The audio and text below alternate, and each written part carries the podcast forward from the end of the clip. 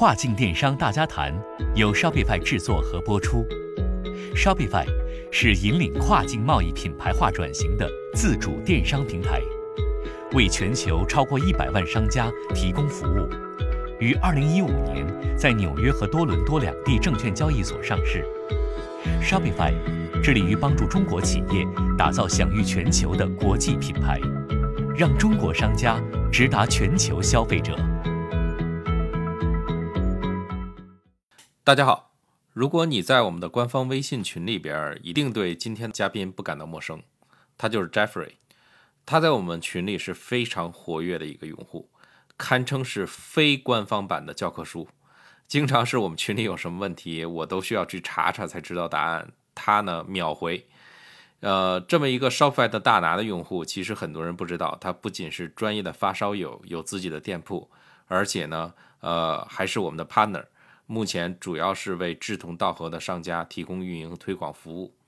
那今天我就和他聊一聊对独立站运营的一些心得。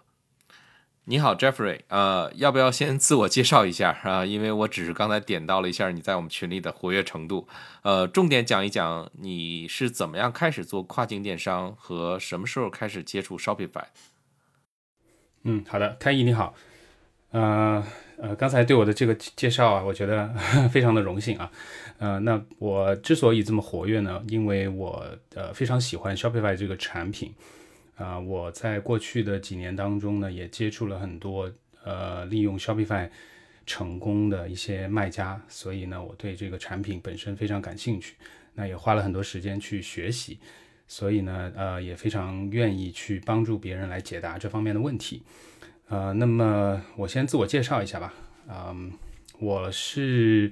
学技术出身的，我是大学的专业是计算机。呃，毕业之后呢，就去了微软，在微软做了四年的时间。那么离开微软之后呢，就进入了 PayPal，当时 PayPal 还是易贝的一家子公司，那么也是呃跨境电商的一个鼻祖级别的这个公司了。呃，那么在二零零八年的时候呢，我当时还在易贝工作。那时候呢，公司就是比较鼓励呃员工去易贝上面去开店，做一些呃尝试，然后了解自己的公司的这个产品。那么我也响应公司的号召，在易贝开了一个店。那么当时我因为是一个发烧友。比较喜欢耳机啊、音箱啊之类的产品，那所以就很自然的，呃，选了这些产品，在易贝上开始开始卖了起来。那么出乎我意料的是，这些产品呢就非常受欢迎。当时有一些产品呢是我自己，呃，自己手工制作的，用电烙铁和一些元器件焊焊接，呃，晚上就做产品，然后挂到易贝上拍卖，呃，第二天早上发现就全卖光了，然后就。这个生产跟不上销量啊，然后慢慢的呢，我就开始去寻找一些供应商，然后帮助我来做这个呃生产的工作。那么这个小店呢，也慢慢的越开越大，但是这个整个的这个过程都是呃在一个兼职的一个呃方式下进行的，也就是说我白天是在工作，晚上呢用业余的时间来管理的我这个小店。那么一直到了后来的二零一零年左右的时间呢，这个生意呢慢慢的有一有有了一点小规模。后来我就注册了呃域名，然后花钱去设计了一个 logo，然后租了服务器，呃就是装了一个代码，呃开始做了自己的这个独立网站。呃当时用的这个工具是叫做 OpenCart。呃，如果没记错的话，是一个一点三的版本，就是挺挺老的早期的一个版本。呃，然后呢，我我当时为什么选 OpenCar 呢？因为我当时把所有的市面上的开源的啊、免费的或者说收费比较低的一些工具全都试了一遍，但是当时的选择并不多，只有 OpenCart 啊，那时候 WooCommerce 还没有出来，还有一些其他的。嗯，小众的像 ZenCart 啊等等的一些一些工具，然后比较下来，我觉得 OpenCart 是最好的一个工具。那么就一直用啊用，用了呃接近五年的时间，一直用到二零一五年。呃，当时做这个独立站之后呢，我就发现，哎呀，打开了一道，打开了这个新世界的一扇门，啊，完全进入了一个全新的一个世界，就跟 就跟那个流量平台，也就是易贝、亚马逊是完全不一样的一个状态。你需要自己去寻找客户，而且你跟客户这个距离特别的近，然后你会发现好多粉丝，他们爱我的产品比我自己还要，呃，更加热爱。那么，那么在这样的一个状态下呢，我就发现我的这个独立站的排名，呃，越来越往前，呃，然后我的这个每个月的这个 GMV 的流水，呃，慢慢的都到这个独立站这边来了。那么后来呢，慢慢的，啊，我也就呃放弃了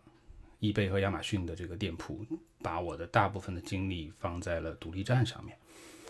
啊，那么后来在二零一四年的时候，那个时候我已经离开了易贝。呃，到了美国，那么在美国呢，我就时间就更多了，更自由了，然后花了一些时间去系统的去学习了这个呃美国的电商，呃，后来就发现了 Shopify 这个产品，那么我看了很多这个当时的一些大牛、一些大 V 的这个视频课，然后也自己尝试了一下，我就觉得这个产品非常的非常的牛逼，然后我就把我在 OpenCart 的这个店关了，然后就。啊，迁移到了 Shopify 上面，并且呢，因为我研究的比较多，然后有很多身边的朋友要要做独立站，我也都会呃向他们推荐。然后推荐了之后呢，他们也也会有一些问题来问我。慢慢的，呃，就一直到去年吧，我就算是转型变成了半个服务商，也就是说，很多朋友都都会呃找我来帮忙，帮他们去做一些关于 Shopify 方面的事情。那大概这就是我，呃，这么一个历程吧。你现在人是在上海是吧？对对对。OK，所以那你是服务这个主要是针对上海地区的这个苏杭那边的客户呢，还是说全国性的你都可以去服务？呃，其实地地这个地理我觉得已经不是一个问题了。那么我现在服务的人其实遍及全国、全球都有，有一些海外的一些。呃，华人也有通过各种渠道找到我，我们也有一些合作。明白。我刚才听你讲，我就觉得特别难以想象，就是说当年刚起步的那个时候，你白天上班，晚上自己在自己的呃家里边去焊接一些产品。然后放那儿晚上去卖，第二天早上睡醒了，发现哎，全都卖光了。那时候是属于就是说黄金年代，这个流量红利，你不需要做任何推广嘛。然后就属于就是你放上去，然后也是小众的产品，只要放上去就有人买，是这意思吗？呃，那个时候怎么说呢？中国的跨境出口电商的这个确实刚刚开始起步，很多很多东西都没有，然后大家都是在这个黑暗当中摸索着呃前进，因为。当时易贝和易趣刚刚分家，然后易贝的工作，这个国内的战略转成了 CBT 啊，就是在零八年的时候，所以很多人都不知道怎么把产品卖出海，就是大家可能都是听说过阿里巴巴，但是都没有用过，所以很多人，我我当时因为我也是一个呃摄影爱好者，我当时发现大家的这个图片其实都质量很差，用的都是一些厂家拍的不太好看的图片，那么。啊，我自己就会自己去拍产品的图片，然后用这个一些处理软件去把它们处理得更好看，啊，去优化我的描述，啊，等等等等。当时怎么说呢？就是竞争环境还是比较好的，就是呃，这是一片蓝海啊，大家大家水平都比较低，包括我自己的水平也是比较低。如果不是靠靠后来的这个不断的学习和进步，啊，就很快就被大家超掉了。啊，所以当时是这么样的一个状态，所以所以应该说是到处都有红利的。那你做了这么多年，呃，不管是自己做还是帮朋友去做，呃，你觉得现在的跨境电商是什么一个态势？然后现在如果呃如果有人找到你说我想做跨境电商，呃，你会建议他去做吗？然后你觉得起步门槛会很高吗？而且如果你建议他做，呃，你会建议他怎么样去做？就是是从独立站开始做，还是从第三方平台开始去做？嗯，我刚才说了，就是这个这个跨境电商这个行业，虽然在过去几年也发展的很快，很呃很迅猛，但是我依然觉得这个起步的门槛不还不算太高啊，还是比较容易上手的。呃，那么在前几年呢，是很容易赚到大钱的。那么近几年呢，难度稍微有些提高，但是依然是有一些呃方法或者说捷径啊，或者说红利是能够去利用。然后，如果说是作为兼职啊，增加一些个人的收入，我觉得是完全没有什么问题，也是比较容易上手的。而且呢，啊，竞争也不是特别的激烈，所以，所以我还是建议的。嗯。OK，那所以就说，呃，你觉得从兼职开始做这个事情，其实很好的一个方式去开始，是吧？就是，嗯嗯，我不知道你周围有没有朋友找到你说，我就是想创业，我把工作辞了，我投入多少钱去做这个事情？而且，如果要真是去做这个事情的话，呃，你觉得一个新商家零起步的小白？他需要具备什么样的条件，然后具备什么样的理念，才能把这个事情做好？嗯，呃，首先，如果是我建议的话，我肯定是建议从零开始做的这些朋友要要要慎重一点，要慢慢的开始，那就千万不要就是头脑发热，一时冲动，把把这个工作辞了，然后又投一大笔钱去做这个事情。我觉得这个这个没有必要，而且很容易失败。那么最好我。我建议的方式，或者说，我过去这么多年看到的这些成功的身边的朋友啊、老同事啊，还有以前的客户啊，他们其实都是这样过来的。就是一开始，呃，找到一个自己的兴趣爱好或者说特长作为一个突破点，啊，然后通过兼职的方式，每天花一点点时间，然后慢慢的积累一些东西，比如说客户啊，还有供应商的关系啊等等。啊，那么我我看到的一些这个啊特长或者优势，或者我们叫手艺，就包括了，比如说供应链，就是你可能认识一些朋友，他们是开工厂的，啊，或者你个人有一些技能，比如说是摄影或者拍视频，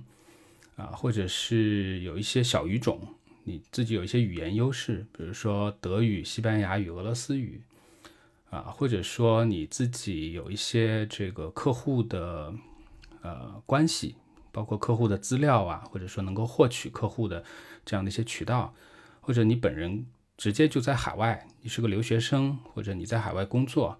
那么这些都是能够利用起来做啊，开始一个跨境电商的创业的一些一些优势。那么包括我自己当初也是从兴趣爱好开始，然后从兼职开始啊，并且是从流量平台开始做起的。那么流量平台。我们也叫第三方平台，那么包括呃，eBay、亚马逊、Mercado 啊、Shopee、Lazada、Etsy、Top Hatter 等等等等很多很多，所以所以我觉得门槛并并不高，随便找一个啊你觉得熟悉的平台，然后通过刚才我说过的这些优势啊，然后还有一点很重要的就是要不断的学习，因为这个东西是一个全新的一个呃一个。一个技能吧，或者说一个一个方向，啊，不断的学习之后呢，慢慢的把这个生意做起来。如果做不起来，那么好啊，乖乖的回去工作，或或者再去再去那个呃进修一下。如果做好了，那么你就有一个选择，你可以选择辞职，专业的做这个啊跨境电商。如果说呃你也可以继续保持一个兼职的状态，那么都可以，这就很灵活，大致是这样。我记得原先我跟你聊天的时候，嗯，你讲到这块的时候，讲到了三个理解，我觉得挺有意思的。然后你说，就说如果要把跨境电商做好，就是包括你给你身边的这些朋友提供服务的时候，你会强调让他们，呃，加强对三件事情的理解。我如果没记错的话，应该是选品、流量和服务。然后你能能能不能在这里边就是呃。展开讲一讲，就是你为什么觉得对这三件事情的理解是对于一个新商家做好跨境电商至关重要的？嗯，呃，刚才我说的呢是一个，就是作为一个 side project 或者作为一个兼职，你需要的一些东西其实并不多啊。但是假如说你想把这个兼职做成一个主业，然后变成一个团队，呃，这个。规范规规范化的去管理，那你需要需要更上一个台阶，那也就牵涉到了刚才你提到的这三个东西，那就是啊产品流量和服务。我认为啊，就是在我过去的这这这个成长的过程当中，只有你对这三个方面有非常深刻的理解，你才能够从一个兼职的小卖家转型成为一个专业的一个成功的啊跨境电商的卖家。那么那么产品。或者说选品是什么意思呢？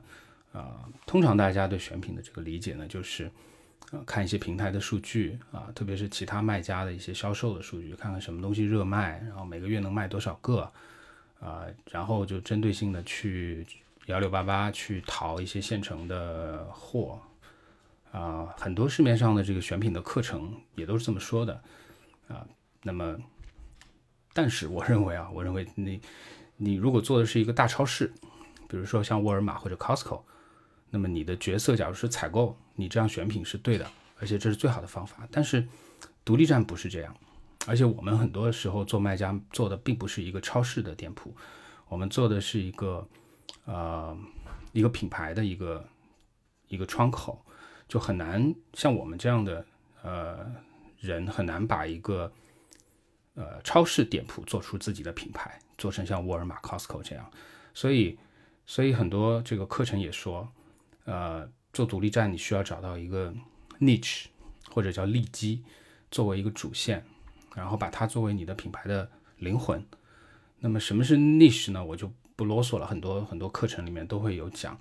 那么我认为总的来说呢，独立站的选品是需要选一个方向。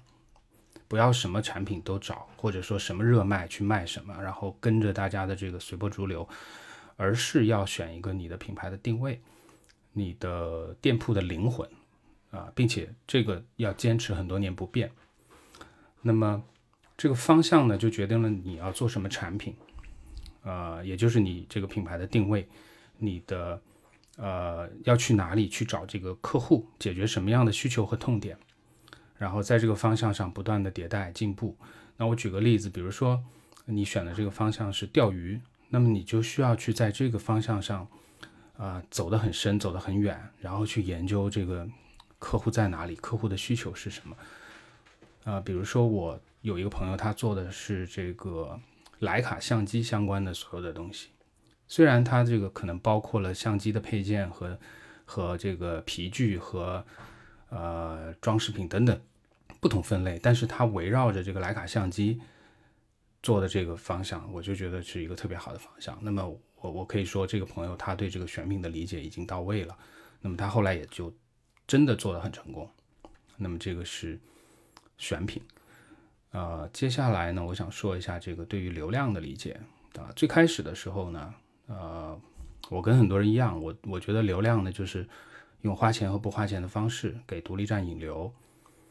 啊，但是直到这个今年上半年，我在这个疫情期间，在在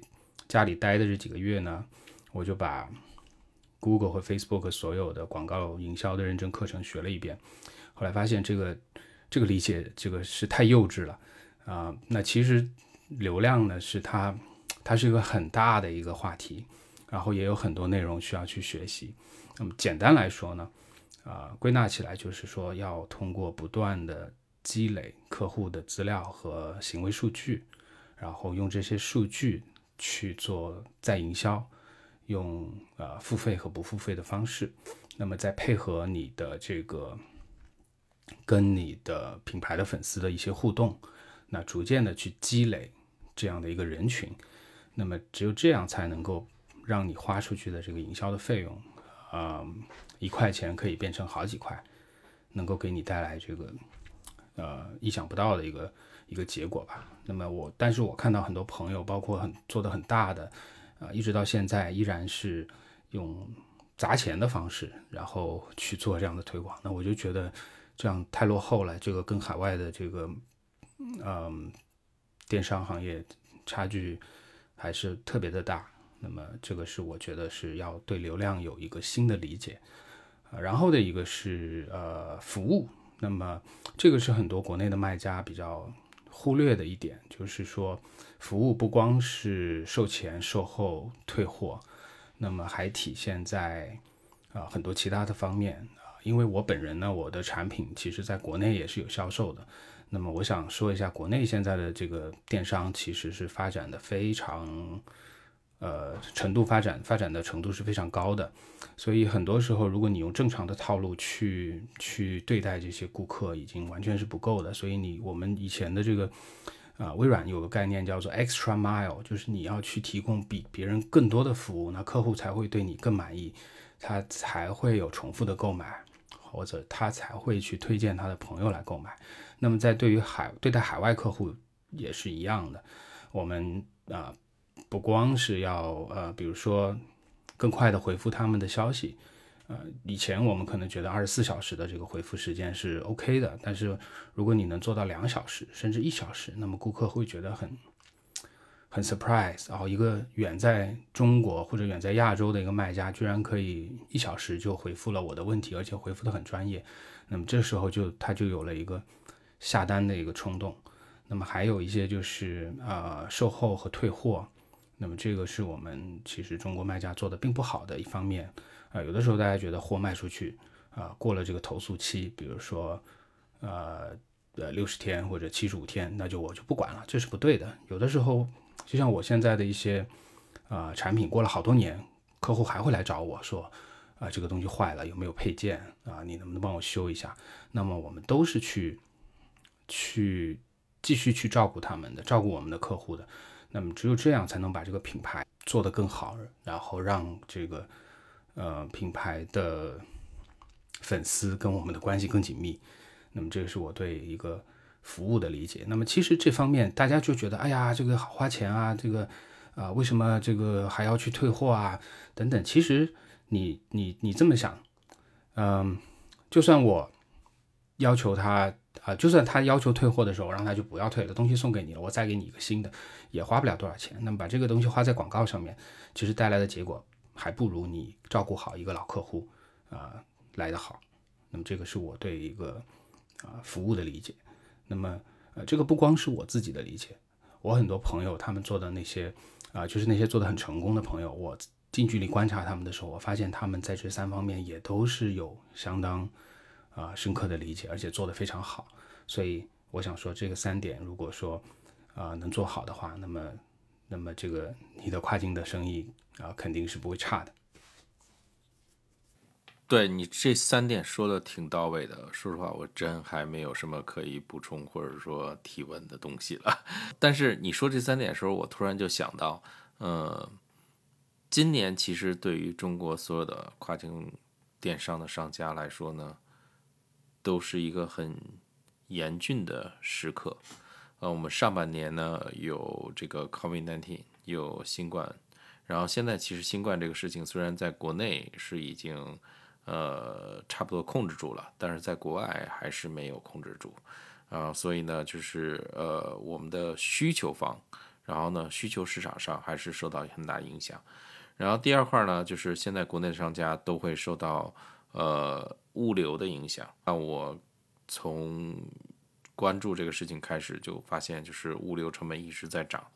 从最开始说翻了一番，到现在翻了三番。在这个前一周还是两周，呃，几个主要的物流供应商又开始涨价。就是这种物流的成本的增长，也对商家造成很大的压力。那现在就是说，对很多商家来说，今年实际上是属于就是。生与死的一年，而不是说我做的好与不好，或者说我能够就是挣多少钱那么一年。然后在这种情况下，呃，你觉得你刚才说的这三点——选品、流量、服务，对他们来说，他们是有需要做什么什么样的调整吗？尤其是比如说流量上，然后呢，那个其实这三点都都是有特殊的应用的。选品上。我知道有很多商家在疫情期间开始上架这个防疫物资，当然现在已经是呃这个潮流已经过去了，这是选品上的这个问题，流量上的问题，很多商家在疫情期间发现我广告打出去没效果，那我就不打广告了。那不打广告，你从哪儿去获得流量？第三是服务上，然后很多商家发货了，结果发现，哎，我这货过了一个月都没有到。客户过来找我投诉，找我退款，那那时候商家怎么样去处理这个事情？如果我发货就是亏，如果我退款也是亏，那我怎么样去对待这个问题？所以这块儿在这种特殊情况下，你觉得你讲的这三点，呃，是不是需要有一些特殊的处理，或者说还是说我们要呃始终坚持一些原则去执行？呃，首先呢，我不是一个很大的大卖家，所以呢，我呃也没有资格去对这个大的环境做一些呃评论性的这个这个定义吧。那么我说一些我自己的感受啊。首先，我觉得还挺呃有一点出乎我的意料，就是我的自己的这个小店和我的一些朋友的啊规模不大的小店，在疫情期间其实受的影响并没有像很多新闻里说的那么的大。啊，反而有一些朋友还啊赚了一笔钱。当然，他们不是通过这个追热点去卖防疫物资赚的钱，而是因为他平时就有一个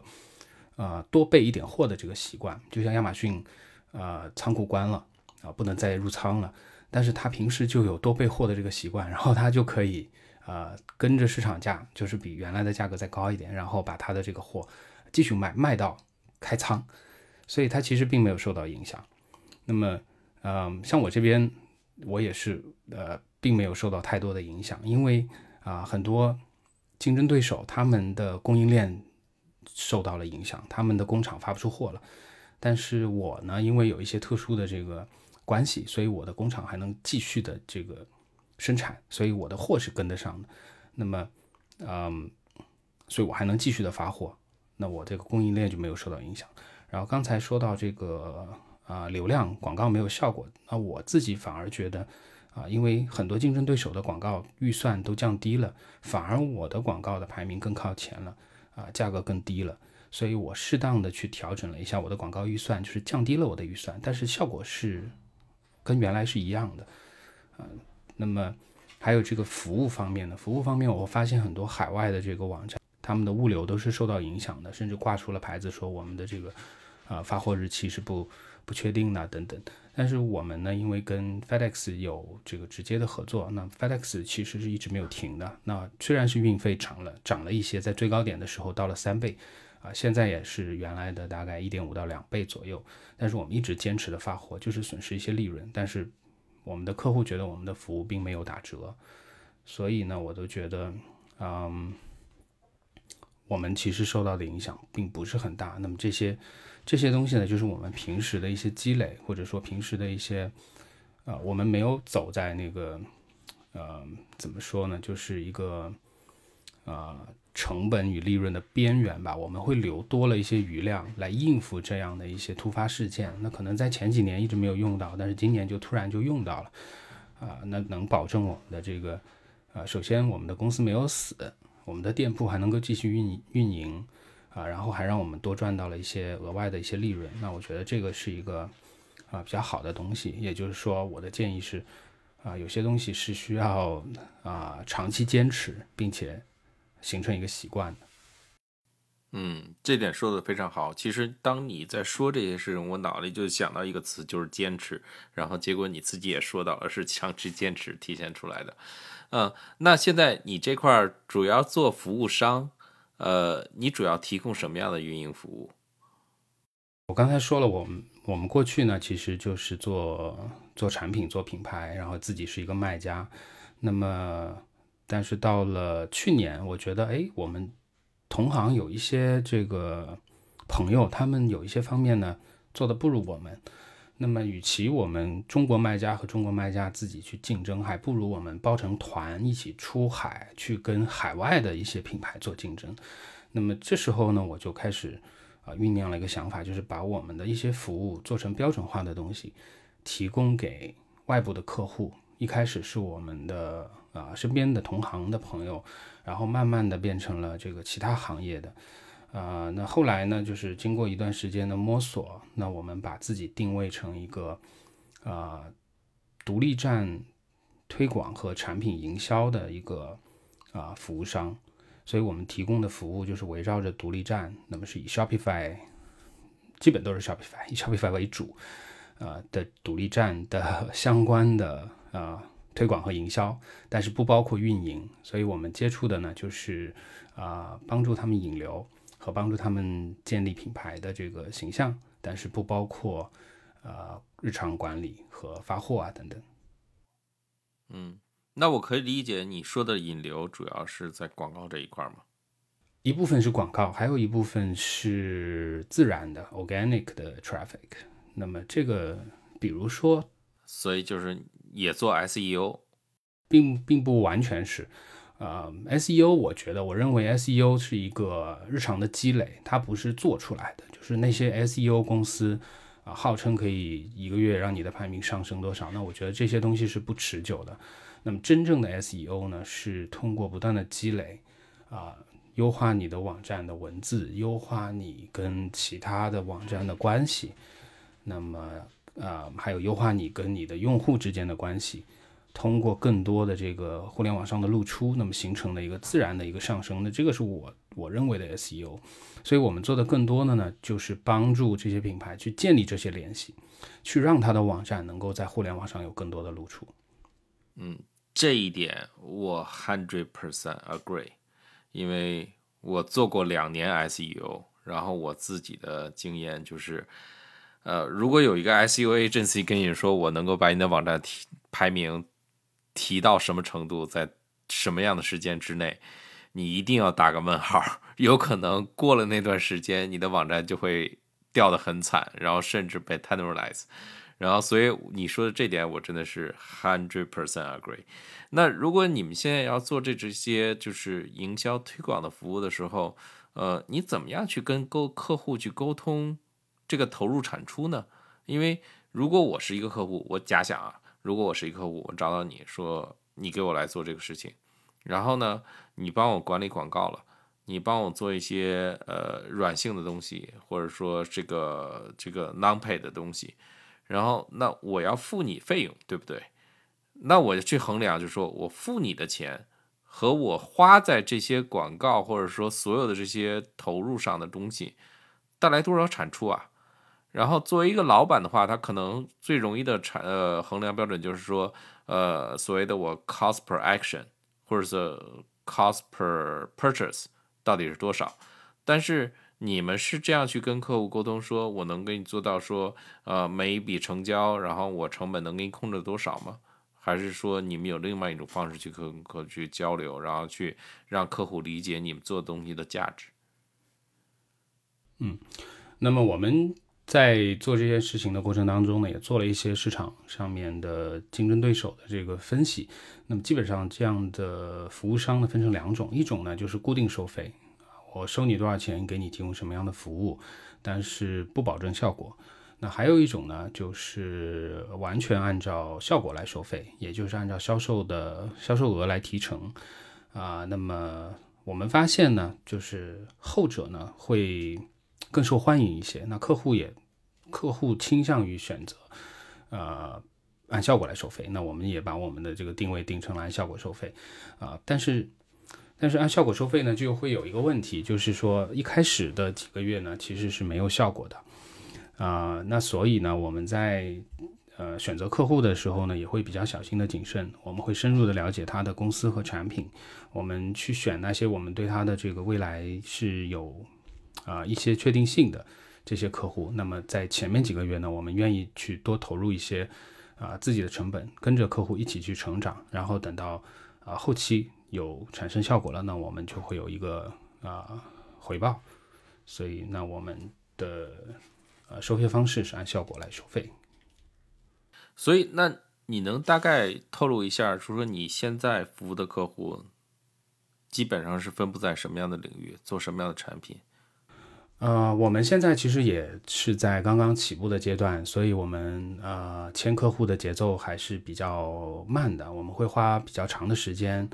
啊，去了解客户的公司和客户的产品，然后帮他一步一步的去完善他缺的一些东西。所以，我们现在可能一个月只会新增一到两个客户。那么，so far 领域还是比较多元化的，就是各行各业都有，有啊建材方面的，啊这个就是卫浴的大型的卫浴的用品，也有啊数码方面的。啊音频类的，还有电脑类的都有。然后我们在通过了解他们的这个产品的过程当中，也会发现说，哎，我们的有一些推广的思路其实是跟啊产品没有那么啊强相关的啊，都是可以用得上的。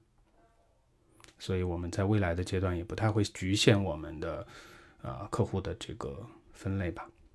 OK，明白了。呃。今天节目的时间也是有限，一般我们每一期节目也就是半个小时，所以我看时间已经差不多了。然后在节目的结尾，其实刚才我们之间已经讲到了很多的东西。然后呢，呃，这个问题问的有点多余，但是每一期我都会习惯性的问这样一个问题，就是说，呃，你对于广大做跨境电商的商家。有没有什么意见和建议？之前你其实已经讲了很多，是比如三个理解啊，还有就是说，呃，怎么样去为客户服务啊？但是我不知道你有没有什么需要再补充的。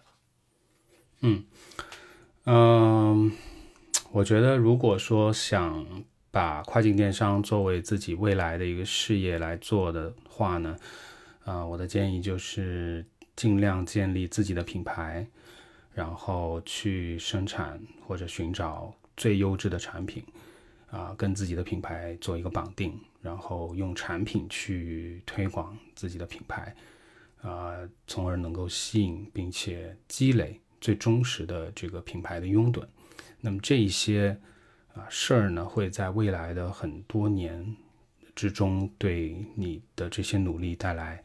啊很大的回报。那这也是我给啊。听众们的意见，建议吧。嗯，非常好。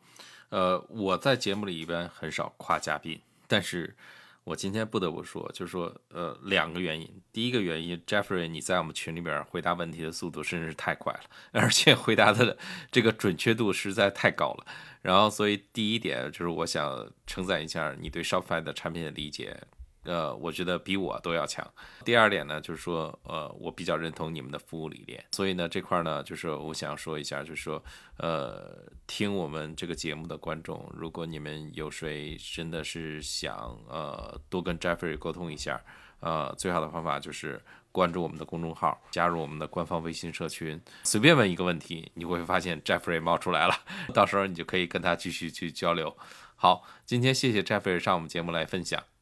嗯，感谢开易，感谢 Shopify 的小伙伴们。跨境电商大家谈这个节目每周四更新，欢迎大家在喜马拉雅或我们的微信公众号订阅。如果您对我们的节目有什么意见或建议，请在我们的公众号发送“跨境电商大家谈”加入微信讨论群。我是主持人开易，感谢您收听本期节目。轻松建站，有效营销，